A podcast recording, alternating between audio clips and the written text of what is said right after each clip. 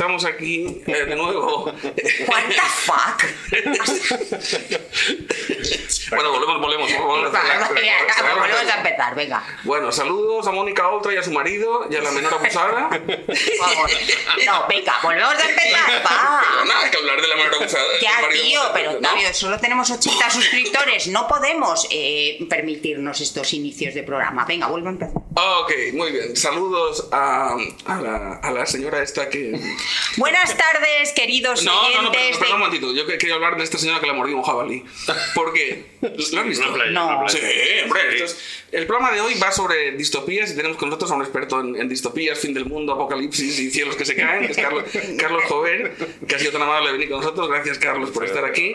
Y yo creo que la cosa más distópica que he visto esta semana Sí. es una- un jabalí que ha salido del mar para morder a una señora de Cuenca. Sí, es lo contrario, ¿no? Porque normalmente los jabalíes se comen, ¿no? O sea, Sí, sí. no a los Pe- jabalíes. Pero un Entonces, hay- momento, hay- hay- eh, hay- del, hay del vídeos, mar. Cuenca, ¿qué pasa? ¿Ya han No, no, la señora- retrocedido las aguas? La señora de Cuenca estaba en Alicante. Ah, coño. Estaba en Torrevieja, Alicante, que como tú sabes está poblada por eh, concursantes del 1, 2, 3, Torrevieja, Alicante. Bueno, marinador, dígame. No, Torrevieja, Alicante, mucho más. Sí. Los apartamentos del 1, 2, 3, ¿dónde estaban? En En- Torrevieja, Alicante. Es verdad, no eran en un apartamento en un apartamento en Torrevieja, Alicante, ¿cierto? Claro, claro. Bueno, porque la señora estaba ahí en la playa con sus amigas y salió un jabalí del mar.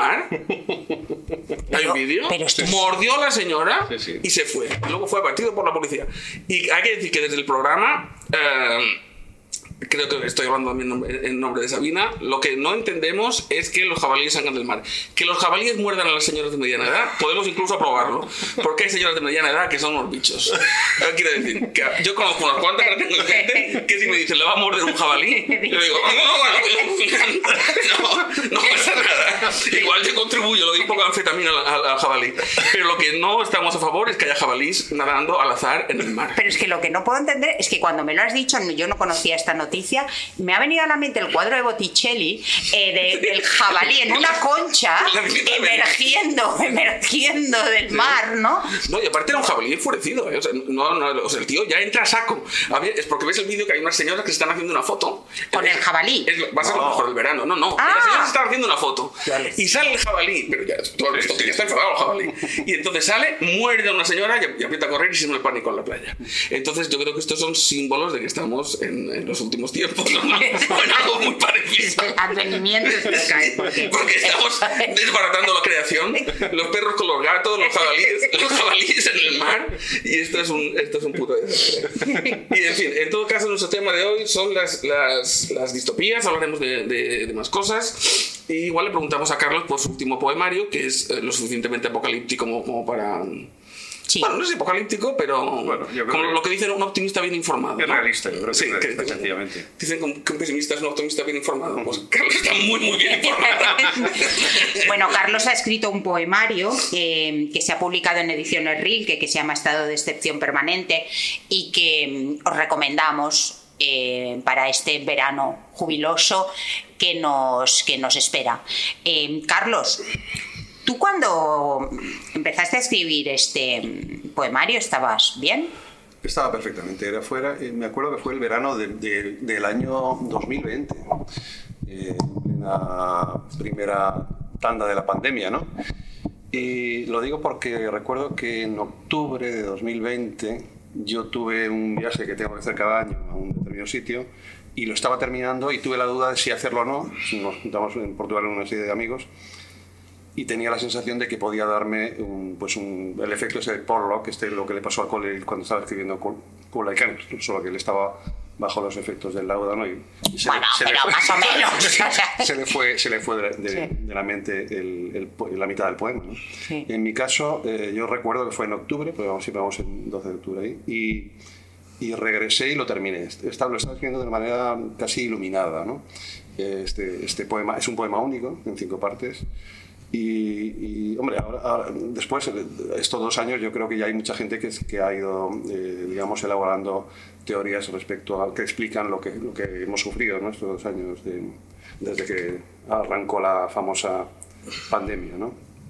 Pero en aquel momento, pues, yo creo que vamos, nadie entendía muy bien, bueno, o al menos creo que no había, había poca gente que entendiera lo que estaba sucediendo de verdad. Y, y a mí se me, se, se me cruzó eh, en la mente todo bueno, lo que se explica en el libro, ¿no? que es un tema eh, gravísimo, es el final de la, de la raza humana. Yo creo que estamos al final. O sea, esto no es una distopía, eso es, es realmente eh, la realidad que estamos sufriendo. ¿no?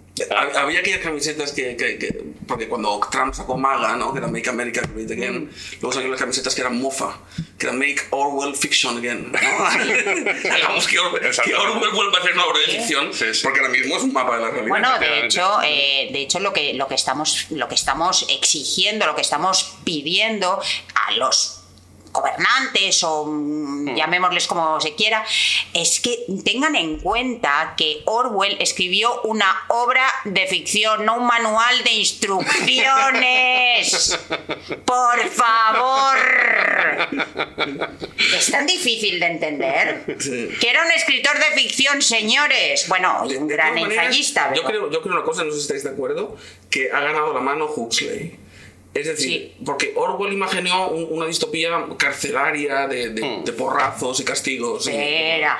Y Huxley lo vio más claro, vio el marketing, vio la hipnosis de masas, Sí, sí. vio la idiotización de masas. No, pero todo, ¿no? bien, todo bien de las herramientas. Las herramientas que ahora mismo mm, están en manos de los poderosos son eh, jamás han sido imaginadas.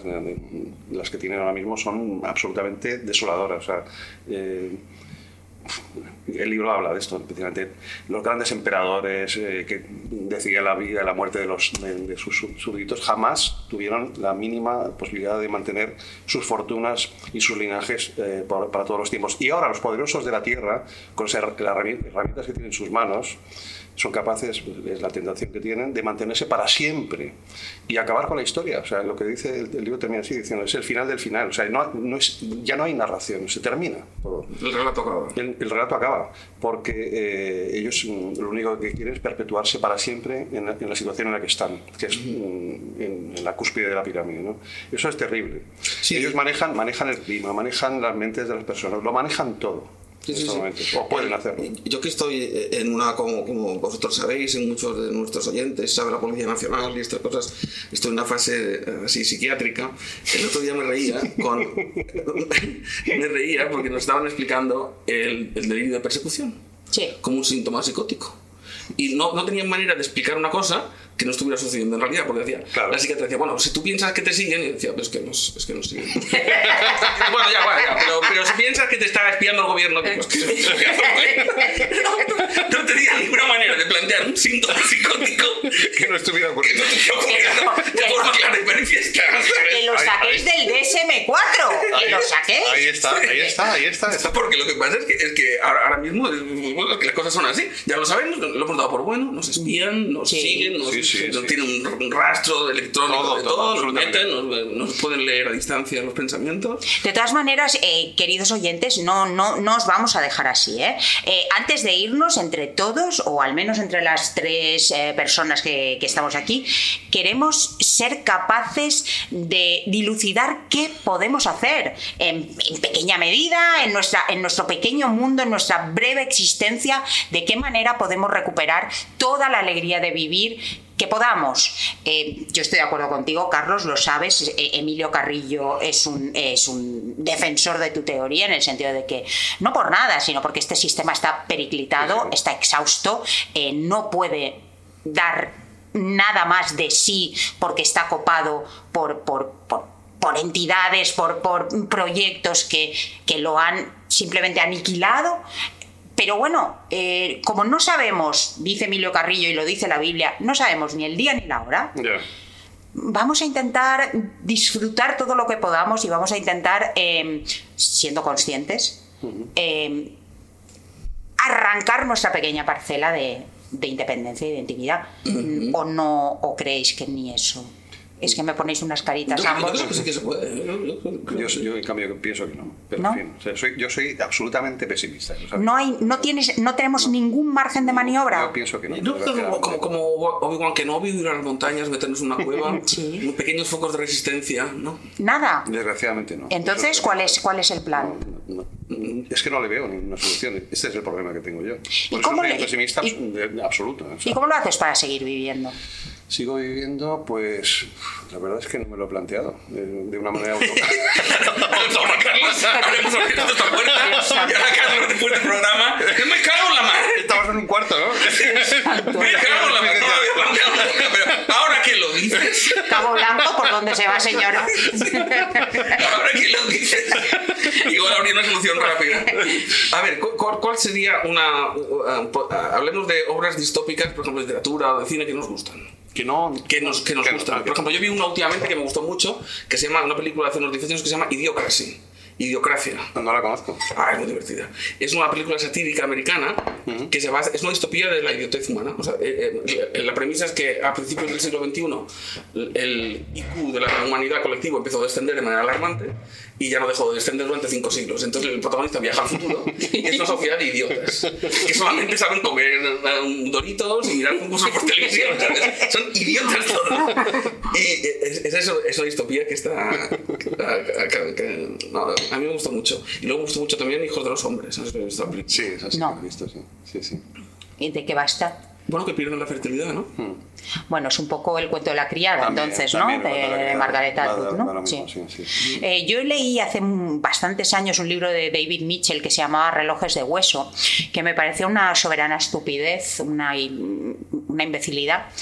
Y desde que empezó la pandemia no dejo de recordar ese libro una y otra vez, una y otra vez, porque eh, retrató, retrató de una manera bastante escalofriante lo que, lo que pasó, ¿no?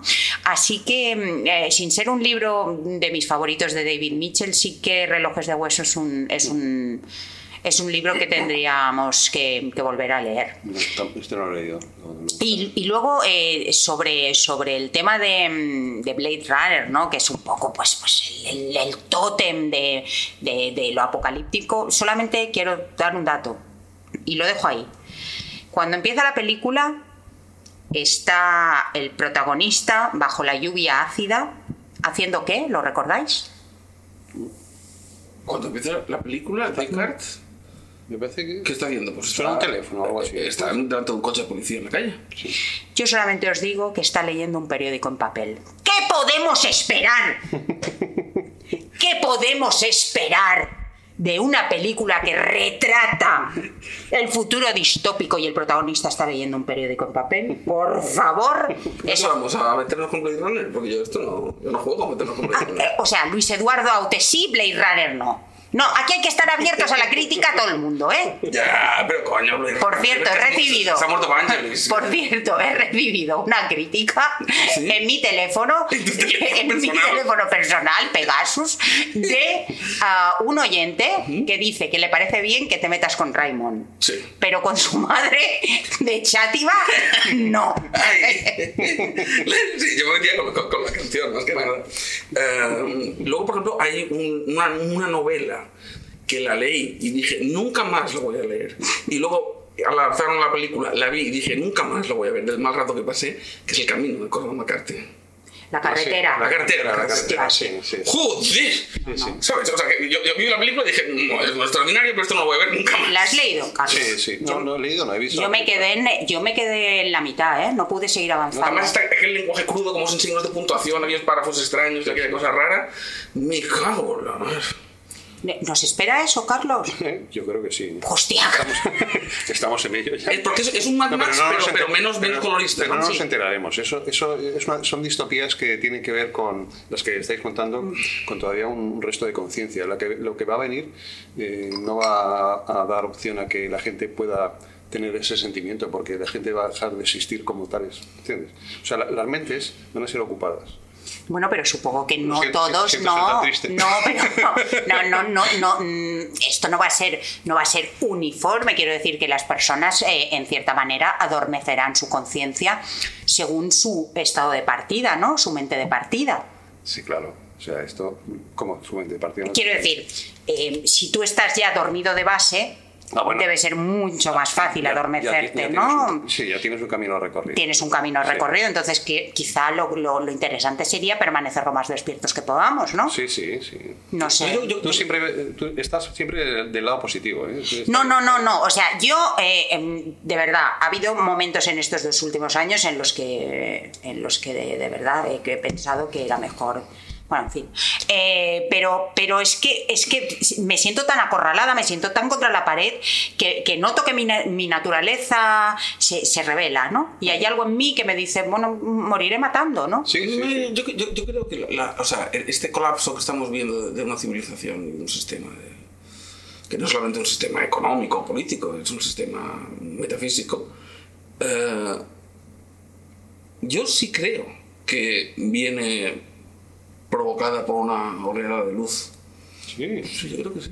Oh, caramba. Bueno, sí. eh, Que es, es- es el último arreón de las fuerzas oscuras. Que es- sí, sí, que como que se ven desesperadas, pues, ¿sabes? Que como que tiran todo, todo porque los malos, por así decirlo, están siendo muy torpes últimamente. ¿No? Que decir, se les está viendo mucho el, el truco, ¿no? Te metes en una guerra por el gas en un país. No, no. Cuando el, presidente de la compañía del gas es el hijo del presidente americano. La guerra, esta guerra no tiene nada que ver con eso. ¿eh? Bueno, pero lo que sea. que- La- esta guerra tiene que ver, está- se, está, se, o sea, se está significando en Ucrania, pero es otro tema, ¿eh? lo que se está barajando ahí. No sé, no sé si. no, ¿qué tema es? Claro, o sea, el tema, el tema de la guerra de Ucrania es. Tú ves qué invitados que traemos. Tú ves nivel. mía, madre mía, pero, pero, o Tiene- sea, tiene que eh, hola, Iker Jiménez, Sí, sí, sí. pero patán. Sí, ah, geoestrategia, y todo lo que sea. A ver, a ver, ¿qué se está cociendo en Ucrania? está- no, lo que tiene, vamos, lo que yo entiendo es lo siguiente. En los años 90, cuando se produjo la caída de la Unión Soviética, etcétera, y la privatización de todas las empresas públicas eh, de la, de la antigua Unión Soviética, el, el KGB, el ex, bueno, que ya no existe, el ex KGB, se apoderó, los hombres de, de Putin, le llaman los hombres de Putin. Hay un libro que es muy interesante, se llama Los hombres de Putin, de una periodista eh, británica. Habla de eso es, es el nacimiento de los, na- de los oligarcas. Pero los oligarcas no son simplemente unos eh, poderosos narco eh, ricos, etcétera. Son algo más. Occidente, Estados Unidos, Europa, bueno, Londongrado, que se metieron ahí y tal, los, los tomaron como delincuentes y pasaron el pastel en los años 90 y principios de- de- de- del siglo XXI a la policía, no a los servicios de seguridad nacional. Cuando se dieron cuenta, estaban tan, tan implantados, esta, esta mafia, que ya no, no, no los podían sacar. Y esta mafia tiene que ver, no es una mafia sin, sin más de narcotraficantes, es una mafia que está dirigida con un sentido político por parte de... O sea, es, o sea son, son, son oligarcas que no, no van a hacer negocio puramente, van a hacer una, una función, digamos, mm, política, geopolítica a nivel de Dirigidos por... dirigidos por el, por el ex KGB, que ahora se llama NSA y tal. Bueno, en fin, por Putin y demás, no por toda la camarilla. Cuando Occidente se dio cuenta de esto, era ya demasiado tarde, estaban infiltrados, en- tenían senadores en Estados Unidos a sus, cargos, eh, accionarios importantes de todas las empresas. Era, era un cáncer que estaba metido y estaban pu- pudriendo el- nuestro, nuestro, digamos, nuestro mundo, el mundo occidental. ¿no? Solución a, esto, tú cuando tienes un, un- un problema de este tipo, por ejemplo, en el caso del Cursac aquí y tal, tú puedes, un- un- una acción judicial, pues le puede embargar a un, a un, a una- un delincuente una parte de su fortuna, pero es muy difícil quitarle todo, porque, Obvio. porque el- la sentencia no va a alcanzar a todas las propiedades, porque es muy difícil. Cuando tienes un problema de- este índole, que es de magnitud sideral, ¿eh? lo que tienes que hacer es eh, generar una situación de estado de excepción de manera que puedas eh, incautar los bienes, todos los bienes de, de de- esta, de esta oligarquía, sin ningún tipo de, con- de- de consideración y sin ningún tipo de eh, ajuste a justicia, ajuste a legalidad alguna. ¿Qué es lo que ha pasado? La guerra ha sido una trampa a Putin, que ha caído Putin en ella, ha, atacado Ucrania y en el resto del mundo se, se ha incautado todos los bienes de, todo, de, toda, de toda esta trama pero sin ningún tipo de- de- de base legal. De lo es, es brutal. No, no, no hablo de los yates de los oligarcas, hablo de, todas, de todo el entramado. Y, y se ha hecho para eso. La guerra se ha, se ha, se ha cernido, o se ha, se ha ubicado fuera de, los, de las fronteras de Ucrania. Esta, es- esta es mi visión de la guerra. ¿eh? O sea, El único pero al que le pondría esta teoría es cuando, cuando dices que, mm, que esta oligarquía ah, ha, ha- ha estado allí como, como siendo un cáncer de nuestro mundo occidental. Yo creo que el mundo occidental no necesitaba de fuerzas externas un para... empujoncito siempre le va bien. Un empujoncito sí, pero yo creo que la putrefacción la conocemos muy bien en Occidente. Es decir, mm, ¿quieres decir que Europa no, no, no es un ente que ya está agotadísimo o Estados Unidos no está agotadísimo?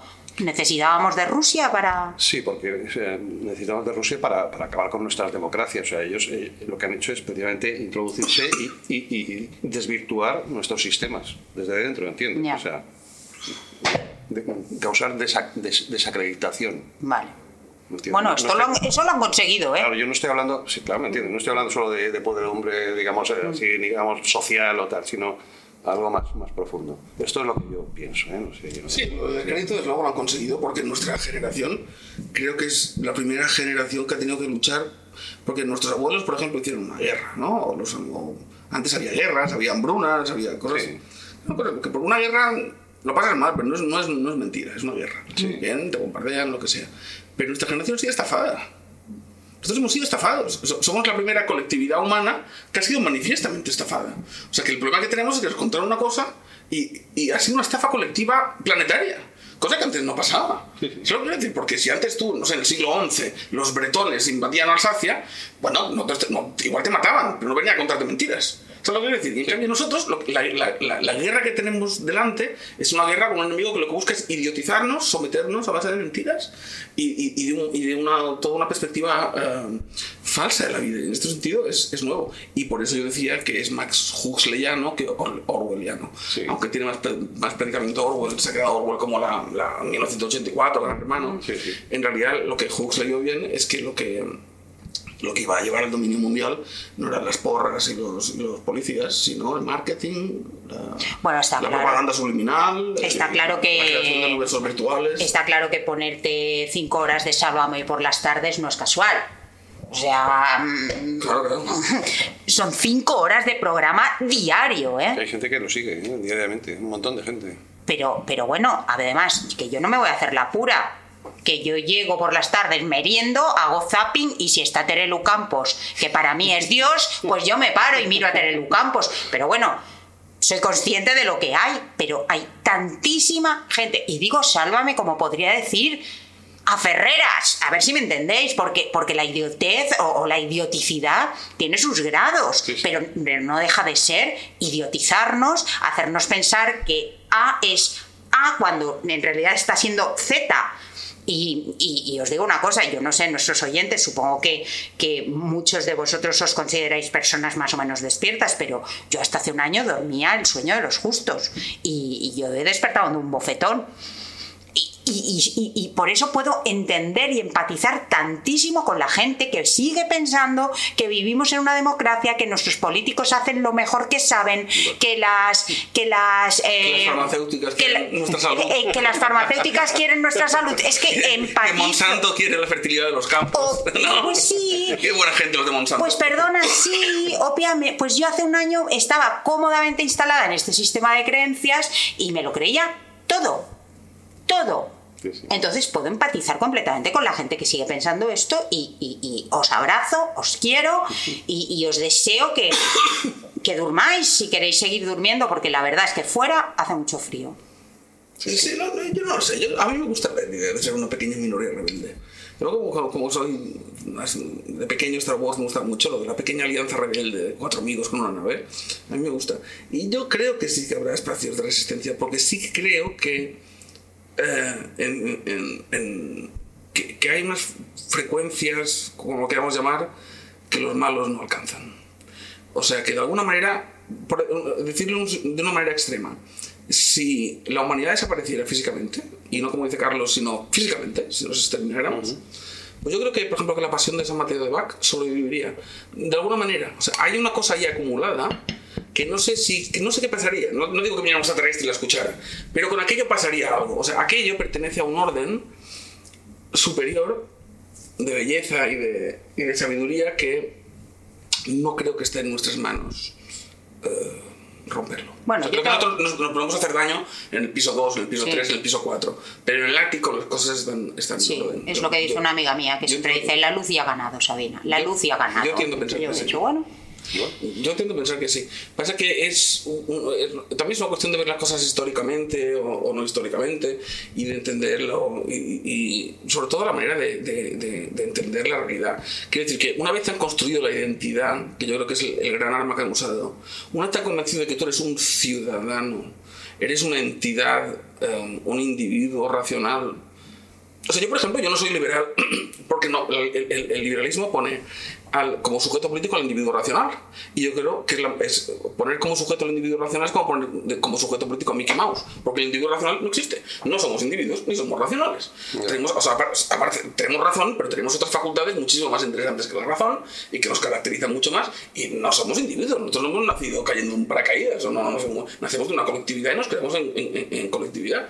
Y entonces. em, eh, yo creo que si te construye la identidad, ya estás perdido. Pero si tú te resistes a esas, a esas políticas de, de construcción de la identidad y tú no quieres entenderte como un DNI, por así decirlo, como un número dentro de un engranaje, hay una parte de ti que va a quedar a salvo, creo yo. Yo, yo, yo ti- tiendo a pensar así. Igual es un acto de fe, ¿eh? Sí, sí. porque lo que quiero decir es que eh, realmente no, no, no, no podría decir, no, porque aquí está la prueba de esto o de lo otro, porque... Pero tiendo, tiendo a pensar que... Pero es que el cartesianismo ha llegado al límite. O sea, el- el- cuando tú controlas absolutamente las causas y los efectos eh, y las leyes que, lo- que, que, por, me- que por median por- que- entre los dos, al máximo, al 100%, puedes determinar el presente, el futuro y, y Ah, no. todo lo que ocurre. Y, y las herramientas que hoy en día eh, manejan los poderosos, empiezan a manejar los poderosos, eh, garantizan eso. Eso es lo que yo estoy pensando. Entonces, por lo tanto, lo que tú dices, pues sí, es muy, muy, muy, en fin, optimista respecto. Claro, la pasión según San Mateo es, es una época, o sea, es- son los últimos dos mil años, ¿no? No conocemos lo que, bueno, el código Am- Hammurabi no sé cómo se pronunciaba en su día, ¿no? Pero es decir, ha habido otra- otras obras del ático que han desaparecido, ¿eh? te, lo, te lo garantizo. O sea, tú estás hablando de un ático de un tiempo muy determinado, de una sociedad muy determinada. Yo vuelvo a, re- a reivindicar mi absoluto pesimismo. te dejamos que lo reivindiques, Carlos, te abrazamos muy fuerte y... Mira, yo, para darle la razón a Carlos, Mm. que- que- que- porque yo lo que sí veo son muchos signos distópicos, Mm. eh, voy a traer eh, la sección que todavía no tengo hecho los melodías de las secciones. pero Sí, sí, es que nos dijiste, me dijiste, ay, voy a hacer unas ráfagas súper chulas, pues estoy súper sí. creativo, tal y cual. Y, y- y estamos haciendo las ráfagas así, clink, clink, clink, clink. Bueno, es la verdad incómoda, porque yo creo que es una verdad incómoda un poco distópica. Y eh, los oyentes tienen que saber que tanto la sección de Pregúntale a Sabina como la de verdad incómoda, Sabina no sabe de lo que voy a hablar, ¿no? que es lo que hace que sea especialmente divertida. Ya, pero no me hace- que a mí no me hace gracia. Para mí. ¿no? Y la verdad incómoda de esta semana la tenemos gracias a una actriz que es Laverne Cox, que salió. eh, esto está grabado, estamos grabando el sábado, yo creo que fue el martes o el miércoles, apadrinando el lanzamiento de la primera Barbie transexual. Caramba. Y desde aquí nuestro respeto al colectivo transexual y a los, y a, y a los tender fluid y a los ancianos que quieren follar como pajarillos. Y a la gente Lo que quiero decir es que, ¿cómo va a ser un muñeco transexual? Porque, pr- por primero, el muñeco no tiene sexo. El muñeco es un trozo de plástico. ¿No? Esto no- a mí me costó entenderlo a mí y a mis amigos, pero a los 13, 14 años lo acabamos de entender. Porque entonces teníamos las Nancy's y, y las Nancy's, ¿no? daban mucho juego las Nancy's, ¿eh? de, de levantarle el vestido a la Nancy, porque en aquella bueno, no teníamos. Pero a los 14 años, Octavio. Nosotros a los 13 y 14 años éramos muy inocentes. ¿eh? Piensa que nosotros, o sea, nosotros lo que teníamos, la única cosa que teníamos, o sea, que la gente vive esta eh, porno por todas partes. Nosotros teníamos el interview en las peluquerías. Era lo que había. No, porque no eras muy avispado, pero nosotros no, no conseguíamos la LIP, por ejemplo, que era ya drogadura, la LIP. Ah, a los 13 años no. Pero la peluquería, ¿por qué tú no ibas a las peluquerías de hombres? Pero Carlos, sí. En la peluquería de hombres tenía que haber un marca y un interview. Era una cosa, era una ley no escrita, pero estaba allí. Sí, sí. Y yo no iba, yo, a mí, yo tenía el problema que a mi madre le gustaba que llevaba pelo largo. Y entonces digo, oye, mamá, ya me molesta el flequillo. Digo, no, está muy guapo. Digo, no, mira, tengo calor con el pelo largo. No, no, está muy bien. No. Entonces, entonces mis amigos con el pelo rapado, ¿no? y teníamos ahí. Pero lo que quiero decir es que eh, eh, un muñeco no tiene sexo. Es un trozo de plástico. Entonces tú, para ser transexual, No entiendo cómo un muñeco puede ser transexual. Que dice, que antes era hombre el anuncio. O sea, que te van a vender una Barbie con el quirófano y la operación. ¿Cómo le, están haciendo un- un- una vagina artificial a la Barbie o algo? Porque, porque tiene, para ser transexual tienes que haber hecho la transición. Claro. Entonces, ¿el muñeco cómo ha transicionado el muñeco? ¿Sabes? Era un Ken, era un Ken. No, no, de hecho, yo a mí me gustaban, me, me gustaba mucho la Nancy, pero me gustaban mucho también los Hyperman. Y yo siempre pedía por Navidad, pues una, pues a lo mejor la Fanny negra, porque yo siempre he sido mucho de la diversidad, la Fanny negra y el Hyperman con la tirolina. y no de Barbies. No, no, yo soy más vieja. Nancy, sí, soy más vieja. Entonces, eh, el Hyperman con la tirolina, por ejemplo, y yo pues estaba bastante emocionada, le quité el traje de camuflaje, porque pensé, a ver qué... a ver- Oye, no tenía atributos. Nada. Entonces, ¿cómo vas a hacer el transexual? O sea, ¿Qué es lo que hay transexual? Porque es una, una Barbie normal, ¿sabes? O sea, a no ser que te aseguren que antes has sido un hombre, Hombre. ¿cómo sabes que aquella O sea, si tú te la sacas del, del, del envase y te enseñan la muñeca, Igual que había, había muñecas que, que daban de mamar y tal, ¿no? Se, se Sí. y salía leche, pues a lo mejor una muñeca en que se le puede inyectar algo y le, le crezcan las tetas. hormona o algo. Sí, de verdad. hormonal la muñeca. Porque si no. No, eh, a ver, aquí hay una cosa clara y es que, y es que de verdad, mm, yo en mi antigua vida de hace un año era una persona de izquierdas, era una persona absolutamente comprometida con la izquierda y visto ahora con mis, con mis nuevos ojos de persona renacida, eh, nos hemos pasado de frenada, nos hemos pasado de frenada, absolutamente. Quiero decir, las propias las propias mujeres están diciendo basta, basta, no queremos tener a una mujer con pene en nuestro vestuario. Es que me parece absolutamente normal. Me- lo siento, disculpa, disculpa por esta, por esta persona que está transicionando, que está haciendo su viaje, que entiendo su dolor, que soy capaz de comprender todo, todo el dolor que ha sufrido y tal. Pero, por favor, comprende también tú que es absolutamente injusto que te ganes la medalla de oro en todas las competiciones y que las demás chavalas que han entrenado igual que tú, que se han sacrificado igual que tú, no tengan ninguna opción porque desgraciadamente para ti, desgraciadamente para nosotros, los récords, ¿eh? claro, eres un hombre. Entonces, eh, eh, eh, eh, es que, claro, el nivel, es que es, es verdad, Carlos, pero- el nivel de distopía es, es, es Pero brutal. yo lo que quiero saber es, yo es que este tema me interesa, ¿qué diferencia la Barbie transexual de la Barbie? O sea, ¿cómo, qué le habrán hecho? Yo estoy por comprarme una. ¿Qué, ¿Qué diferencia de una Barbie normal? Porque si tú al final tendrás los mismos pechos y la misma falta de atributos, No, pero a lo mejor- ¿quién dice que es un transexual? La Barbie original tiene, tiene, tiene un pene y se le puede... Igual sí. Por cierto, es- Una Barbie con la, pene. la castración, el otro, el otro día tuve una, una conversación, la castración supone eh, la eliminación del pene o solo de los, Los testículos. de los testículos. Los ¿no? testículos, y creo. el otro día me pasó una cosa curiosa. Eh, Me, me- me desperté Carlos con- Jover, experto en castración. con, con- Se con despertó un- sin pene. con una, con una, una- una palabra en la cabeza que es emasculación. Y no, no- no estaba muy seguro si existía o no. Sí. Que es diferente a la castración. No, Pero emasculación es es, lo mismo, ¿no? Sí. Lo miré en el diccionario y efectivamente ponía acción de emascular y luego emascular, acción de eh, emascula- eh, eh, emascular es eh, la eliminación de los órganos genitales. Y luego me vino, me vino el sueño del, del que venía la palabra emasculación, que era un sueño en el que yo estaba en un país donde la inspección de Hacienda era tan dura que cuando te ponían la diana eh, te generaba, ya sabías que entrabas en la ruina absoluta, económica y social. ¿no? Entonces me- me ponían a mí en la diana de la, la inspección de esta Hacienda en ese país, pero alguien me avisaba que en el reglamento de la, de la inspección de este país, donde yo vivía, eh, preveía que si te emasculabas se archivaba tu caso. Entonces, entonces yo, la pesadilla mía era que yo tenía que decidir si emascularme o no para salvarme de la ruina. Y Todo- entonces, todo el mundo tiene un precio al final, ¿no? Y entonces en un momento dado, pues al final me decidí a emascularme y en medio de la sangre y el dolor y tal, sonaba el timbre otra vez, llegaba un cartero con una, con una moto con una notificación en la que decía la, la, la inspección de Hacienda que había habido un error y que se estaban último a mi carrera. Este fue mi sueño. Oye, pues, qué horror, ¿no? Que me acordaba ahora por el gasto. Oye, pues, pues hay un relato, pesadilla. hay un relato que me llegó al corazón y eh, ha sido uno de los pocos que ha conseguido eh, arrancarme lágrimas. O sea, de verdad que es un relato de Vargas Llosa.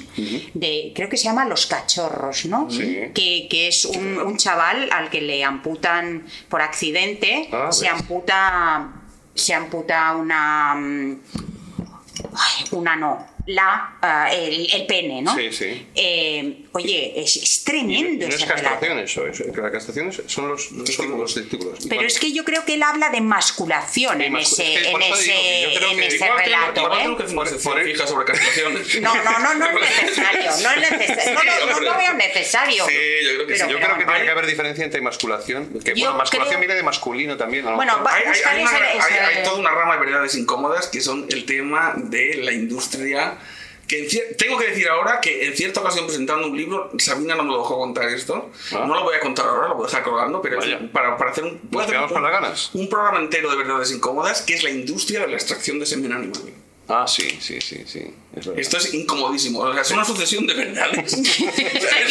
¿Cómo se consigue el semen de los cerdos, el semen de los toros, el semen de los tigres? Porque hay una industria, o sea, hay gente que se va por la mañana, Dios cariño, un beso, y se va a extraer semen de los toros. Sí. Y luego vuelven a las 5, hola cariño, que te ha ido el trabajo bien. Y no seduciendo a los toros y a los tigres. ¿no? Bueno, Bueno, el caso de los toros, cuidado. ¿eh? O sea, es que- Pero- no, no, no, no, no, no, no es no quiero sacar eso, lo, dejamos. El caso de los toros es, el caso de los toros es, es- Yo, es- es curioso, yo tenía una amiga Margarita de Campos de- desde Quito de Cola ah, que tenía uh, su, su cuñado tenía una empresa que se llamaba Semex Sí, bueno, sí, sí. Yo, Semex. yo lo conozco a este. sí que, que se llama y, el ¿Salían ¿Semen de qué? no no y el lema era semental de cheletos semental de cheletos Sí, sí. y me acuerdo de la de, de la tía monja de Margalida lavando los platos con la eh, camiseta que ponía semental de cheletos y yo pensaba Dios santo o sea Berlanga ven ven y, y, y, y- y ve esta foto Eso, eso yo creo que hay que dejarlo. Lo, lo- el tema de la, de la extracción de semen es para.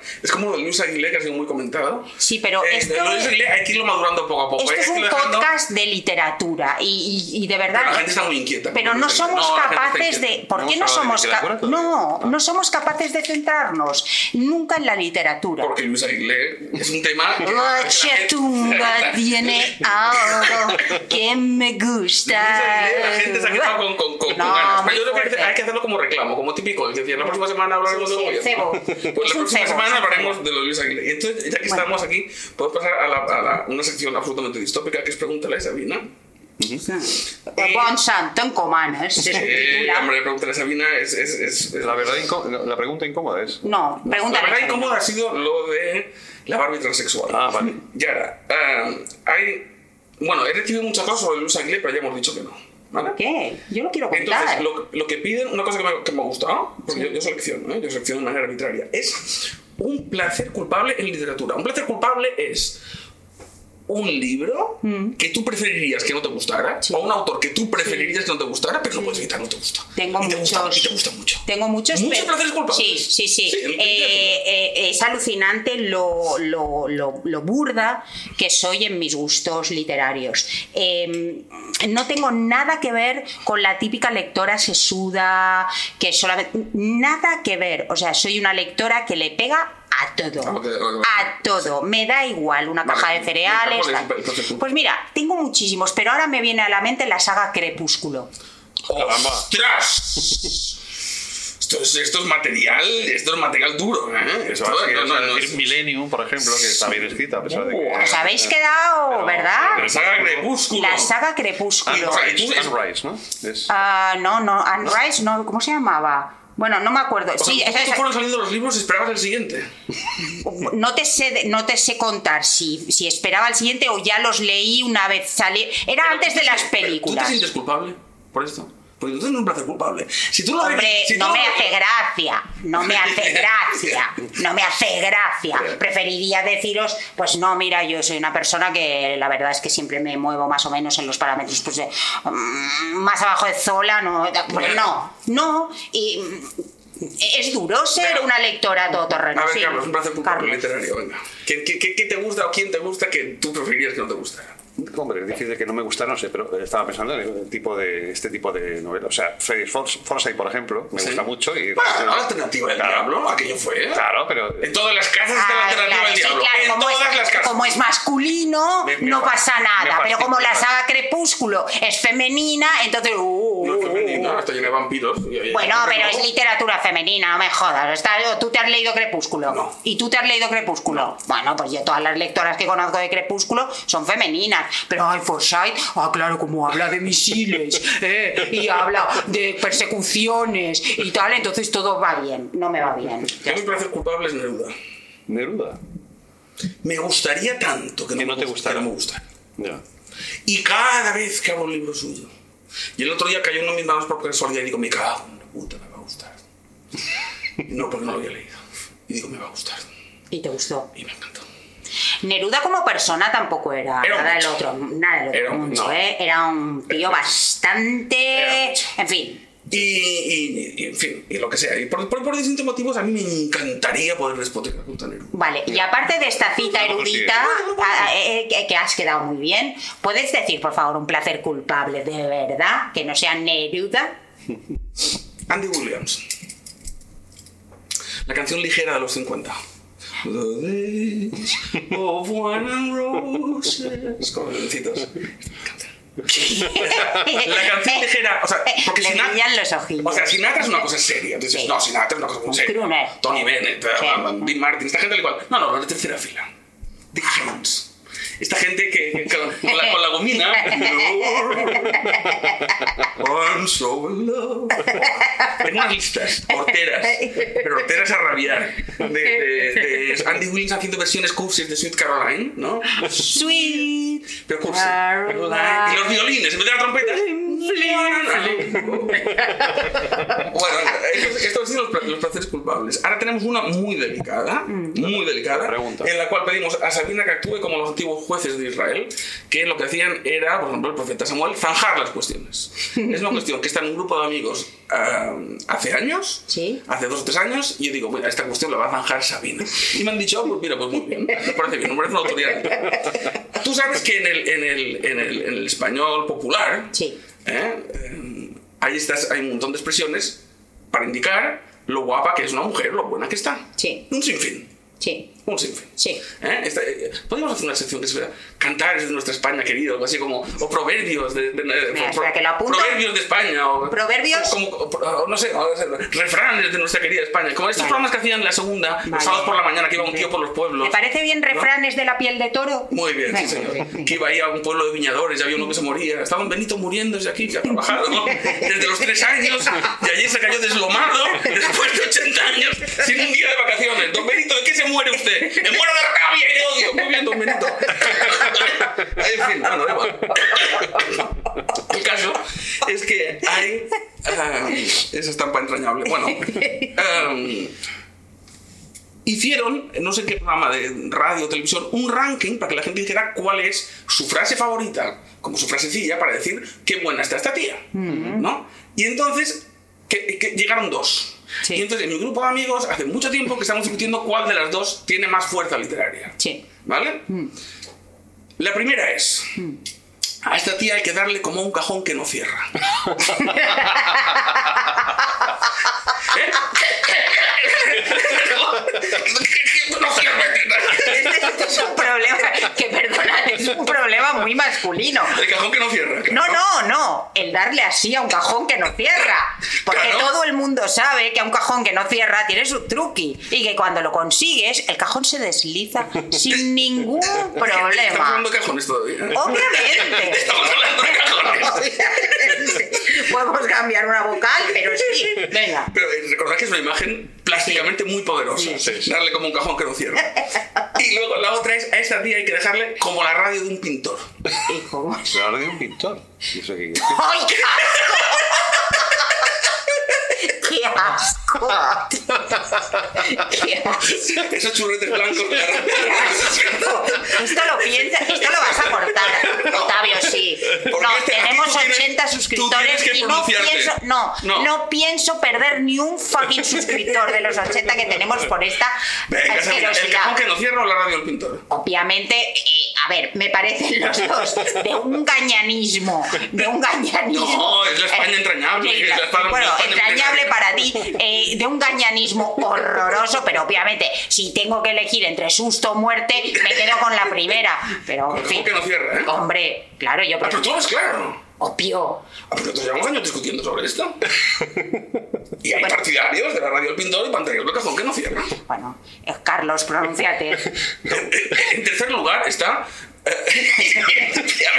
Esta tía me- pero esta está a otro nivel. Quedó en tercera y todos estamos de acuerdo que está a otro nivel. Sí. Que esa tía me pone como un tanque apuntando a un campanario. Lo bueno de estas, perdonad, lo bueno de estas imágenes es que necesitas dos o tres segundos, ¿no? Para el Para el tanque como apunto el ángulo a Valella.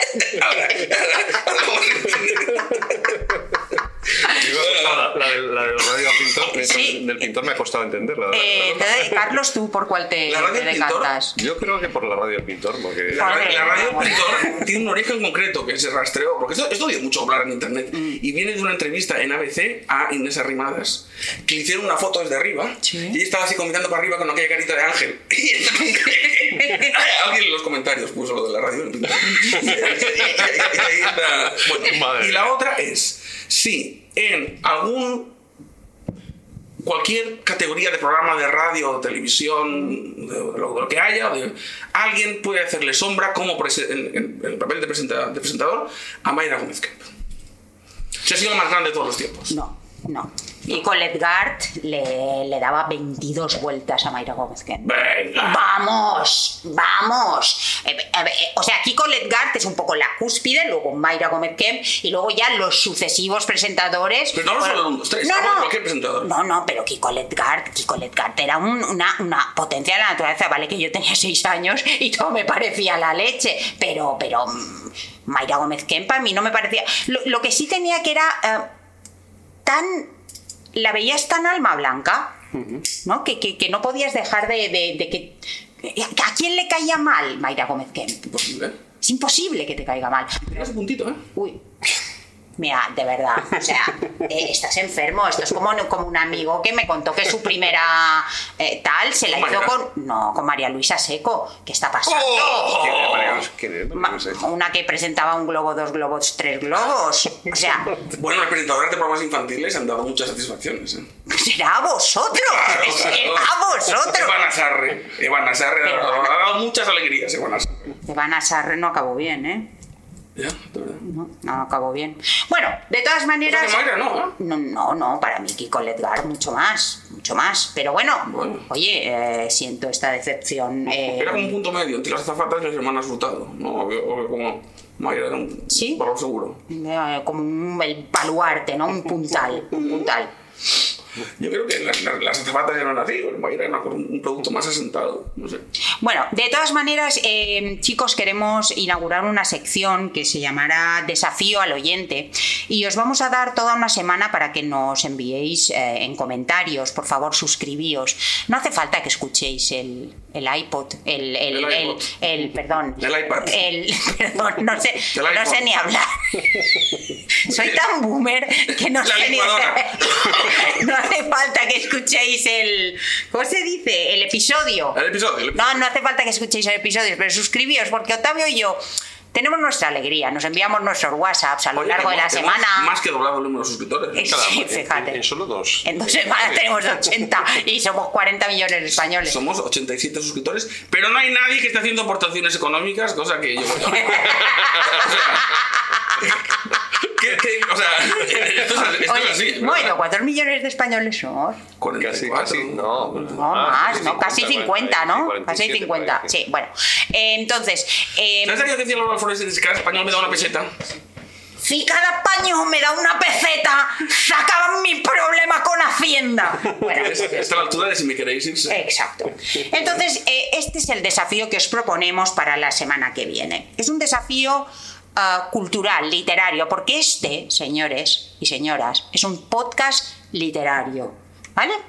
En su novela El Padrino, The Godfather, Mario Puzo tomó como inspiración para los personajes del padre y los hijos de la familia Corleone a un escritor al que admiraba, y que en su última novela narró las vicisitudes de una de las familias más famosas de la literatura. ¿De qué escritor se trata? Esto es muy fácil. Ya salió, ya salió el set ciencias. Bueno, eh, ya lo sabéis, los Corleone están inspirados en una de las familias más famosas de la literatura, de la gran, gran literatura universal. ¿Vale? Esperamos vuestras respuestas en comentarios. Y no vale mirarlo en Google. Sí, porque yo le he dicho a Octavio, es que no tiene sentido porque lo van a mirar en Google y Octavio ha dicho, lo sabremos. Lo sabremos. Porque los profesores, por ejemplo, sabemos cuando no copia de Google, lo sabemos. Sí. Y entonces, si vosotros hacéis un copia pega a la Wikipedia, lo sabremos. Porque se notará mucho. Pegasus. Porque así como redactáis vosotros, tacaños, que no vais un duro, pandilla de rácanos. No tenéis un detalle. que no- que estamos aquí agonizando. Hoy le comentaba a, a un amigo que hay un fenómeno curioso que con los años, no sé si vosotros habéis hecho, o nuestros oyentes han hecho alguna vez el cálculo de cuánto dinero necesito para retirarme. ¿Tú no has hecho este cálculo? Eh, no. No. No, Por hombre, ejemplo, al cuando mes. el, el gordo de Navidad. Al- Cuando tú compras el gordo de Navidad dices, ¿cuánto necesito yo para retirarme? Entonces, yo, yo, yo ¿Y cuánto es? siempre- y lo que- no, da igual la cantidad. Lo que digo es que la cantidad con los años ha ido creci- decreciendo muchísimo. No jorobe. Es decir, a mí, an- yo antes pensaba, no, con 5 millones de euros, pues los hijos, tal y cual, una- unas rentas, tal y cual. Yo creo que ahora me dan 20.000 euros. me compro una tienda de campaña del Decathlon y me hago fuerte en el bosque de Oye, perdona. Chicos, os puedo contar que hace un mes, hace un mes, es que no lo quiero contar Ay, porque le van a tal. Pero no, no lo cuento porque voy a jorobar a la persona que se ha hecho fuerte en un sitio. Sí. Eh, Ya está, ya lo he fastidiado. Sí, perdón, ya está. No, no, no, es verdad. ahora voy a caer todo el Cuértalo. todo el peso de la ley. No, no, cor- cuértalo, he dicho. Cuértalo. Esto, por favor. la- Vale, la sí, iPod, ¿no? sí, No, sí, no, lo, no. de la iPod. Qué horror, qué boomer. Qué boomer. Qué boomer. Carlos, oye, antes de que acabe el episodio, ¿crees que nos podrías leer algún poema o no eres lector de tus poemas? ¿No te gusta leerlos? Sí, algún pasaje de- ¿Algún pasaje de- del de este libro? sí, algún pasaje de, Como este queráis, libro. como queráis. Nos gustaría muchísimo oírlo. Uno que sea festivo y optimista. No, luego recordad que antes de antes de terminar el alguno, si- eh, yo ahora a partir de ahora voy a decir el podcast en vez del episodio, porque quiero decirlo. Antes de acabar el podcast vamos a tenemos nuestra sección Alegría de vivir desenfrenada, ¿eh? No no os vayáis porque porque esto va a acabar, lo vamos a dejar en alto. Pues, a ver cómo encuentro algún. Pero habrá que remontar mucho, ¿eh? Tendría que haber traído un ukelele para acompañar. Ay, lo traerás la semana que viene. Sí, Qué guay. una sección de ukelele. Vale. Pues vamos a buscar alguno. Joder, tendríamos que haberlo dicho antes. No sé, es que claro, entonces- Bueno, pero puedes- Siendo un, un- un poema único. Pero todos son buenos, es un- simplemente para que el, para que el oyente sepa de qué, de qué palo, de qué palo vas, de qué pie cojeas. Sí, pero me gustaría encontrarlo, sí. Hundido ahí. Con una botella de whisky. Me habían dicho que era un podcast de humor. Me habían dicho, tío. Con, con el orfidal debajo la lengua. Pues no sé. Ay, pues no sé. No sé cuál leer, la verdad. Pues ¿Tú tienes cualquiera, cariño, porque todos, todos. Mira, este mismo. Venga, Este mismo, el sí. principio de- del segundo. El segundo principio tramo. del segundo pasaje. Bueno, pues mira, eh, no me acuerdo muy bien de qué va este, pero vamos. Extenuantes e inútiles revueltas en contra de toda contención en el río habían sucumbido hacía mucho tiempo. Luego, a- acaeció la era de la oclusión intestinal, parálisis permanente, el imperio de la catalepsia sin coincidencia de sí, sin conciencia de sí, bursitis espiritual, prozaquesis aguda en rictus de longa distensión, el color imbécil de la imbecilidad. Los que ni siquiera existen se debaten ahora en el patio de atrás. O mejor, se debatían. Los que ya no cuentan, aquellos que ya estaban muertos al nacer, recipientes de vidas inútiles y necesarias, entonan la canción del alienado. Son muchos, son demasiados. La cantidad es siempre la excusa que permite disimular toda ignorancia. Perros que imitan a hombres cuando imitan a sus perros, como decía Burgues, yacen al sol sin preguntar. Antes se les hubiese tenido por hombres, tumbados al sol vacío, pugnando por apuntalar la línea horizontal de las persianas mudas. Sol semillero de la nada, lecho ufano para la siesta de los perros. Ahora el horizonte está plagado de perros. No hay más que perros a la vista, dormitando en su inconsciencia. Perros al sol sin pensamiento. Es la estampa de la felicidad global para Soros, la sociedad abierta y sus enemigos. Popper ya contempló que el final de los tiempos vendría por este camino esquinado, aunque no dejó de hablar, no dejó de, hablar de la esperanza. No en balde vivió los tiempos anteriores a los despóticos algoritmos, cuando todavía la inteligencia artificial era una vaga ensoñación. ¿Podemos hablar de Soros? Todavía no me dejaste hablar de Soros. No, porque ya empezaste con que si estaba obeso, que si No, que- estaba... Que, olía de no cromo. Que olía de no, hombre. por, la, por la tele se olía, por la pantalla. Lo de, lo de la, lo de la- Pero ¿cuántos años tiene eso, eso sí que es Pero, sí, distópico. claro. Eso sí que es Este distópico. año, este Bueno, año- es tan distópico que es eh, casi Soros imposible de ¿El creer. adenocromo? ¿Lo del adenocromo? Es casi imposible de creer, No, Carlos, yo Octavio. porque hay una gran tradición. Sí. O sea, vamos a ver, el origen de los sacrificios sangrientos es este. Sí, sí. Desde, o sea, cuando la gente sacrificaba. eh, ahora estoy hablando no de manera conspiranoica, estoy hablando de, de simplemente religiones antiguas. Sí, sí. Cuando la gente sacrificaba una cabra, hay que pensar por qué hacían tan- tanto festival. Porque si tú quieres matar a la cabra, matas a la cabra. Pero se ocupaban de asustar a la cabra antes. Oh, una antorcha de un cántico, yo, cuatro vírgenes desnudas, y la cabra sabía que aquello iba mal, y la cabra empezaba a estresarse y, los a segregar como- adrenalina. Como, como, como caza- cazan los gatos o los ratones también. ¿Y para qué? Oye, ¿para qué para Porque juega? la sangre está rebosante Claro. de adrenalina. Sí, Entonces la, la- la cabra está estresada, la- su sangre está llena de adrenalina, entonces te la cargas de beber la sangre. Claro. Y entonces aquello es como un 5 Red Bulls. Y esto es lo que está pasando. Y la adrenalina no hay otra manera de conseguirla que esta. Es Sí. la única manera. Pero un que momento, escoger a un alguien, a estresarlo y beberle la sangre. Vale, un momento, un segundo, por favor. Eh, ¿Uno puede beber sangre humana y no intoxicarse? Intoxicarse, que te van a ¿Por qué intoxicar. te vas a intoxicar? Bueno, con mi sangre sí. Yo- a los oyentes que no intentan beber mi sangre. Porque Tú eres un cobarde, no quieres que te pase nada a ti. es de, de alta, alta gradación. Es como el orujo. El orujo de Zamora. Aquello, aquello baja rascando por, baja rascando por los rincones del alma. Esto es como mi padre que estaba fatal y decía, yo si queréis dar mis órganos, os podéis dar, ¿eh? Pero yo estoy podrido. Claro, te imaginas que, que alguien le da el hígado de Mick Jagger. Y bueno, sí. No, Mick Oh, Jagger está está súper bien. Joder, Mick Jagger, Y Mick Jagger. cosa, Hay que verla a Mick Jagger, ¿eh? Que yo lo vi hace dos años. Hace, hace 50 años que no toma ni una gota de alcohol. este. Sí, pero Mick bueno. Jagger, Mick Jagger nada. Eh, lo, lo- lo hizo al principio, después nada, cero. Mick Jagger, cero. Ya está. Keith Ratcher es otra. O sea, yo, yo, yo lo veo a esta gente que el otro día Nada, nada, Madrid, nada. y yo pienso, o sea, esta gente tiene que ir de gira con una carretilla de No, no, cocaína. No, pues no, no, no. Esto no. tiene 80 años, No está, saltando, está saltando por todas partes. ¿Tú le has visto en concierto? Que sí, pero Que tiene 80 años. Su padre era, era, era profesor de gimnasia, de, incluso de la reina de, de Inglaterra. o sea, Bueno, era- sí, pero su padre no puede vivir de rentas. No, murió ya, pero le hizo, le hizo una tabla. claro, ahora lo entiendo todo. Jodido. Tabla colombiana.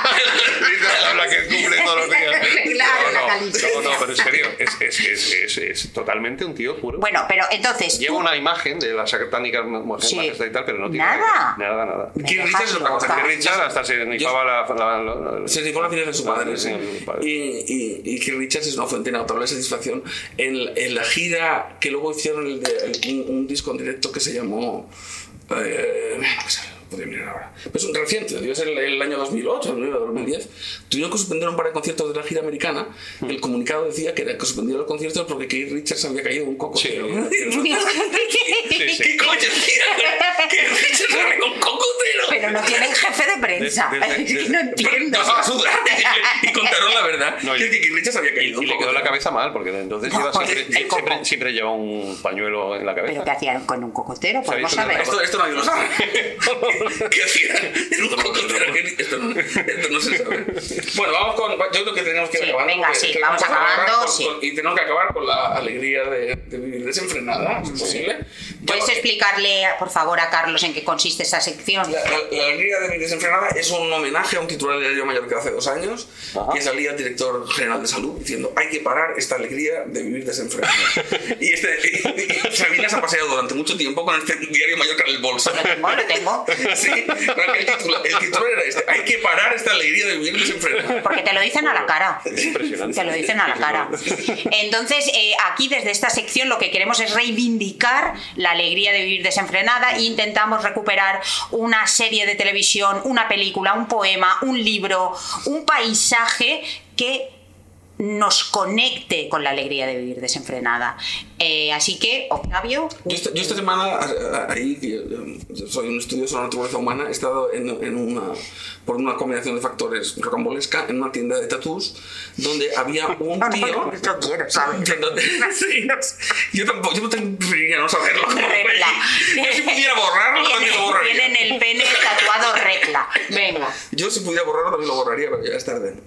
Y el tío sabía muchos chistes de tatús, que es un subgénero que yo no sabía. Es porque hay chistes de cura, chistes de loros, chistes de igual, pero chistes de tatuajes yo no sabía que había tantos. Y había unos bastante buenos y el que me gustó más era lo que dice el otro. Me he hecho un tatuaje de un camaleón. Dice, ¿dónde? Dice, ni idea. no, pues. Es un camaleón. Ya está. Es un camaleón. Sí. Un tatuaje de un camaleón. Dice, Sí, ¿dónde? de- Dice, ni no sé, idea. No sé dónde está el tatuaje. Hombre, a ver. Hizo gracia. Eh, Pero eh, comparado con el, con el chiste de repla de toda la vida, de los tatuajes. Joder, tío, pero es más viejo y es un chiste de tatús, el único que conocemos. no- yo no sé ningún- es que no- yo Bueno, no pues, pues que dice, ¿qué, qué te ¿pero qué te has tatuado en el pene? ¡Repla! Y dice, bueno, ahora pone repla, pero cuando estoy contento pone recuerdo de Constantino.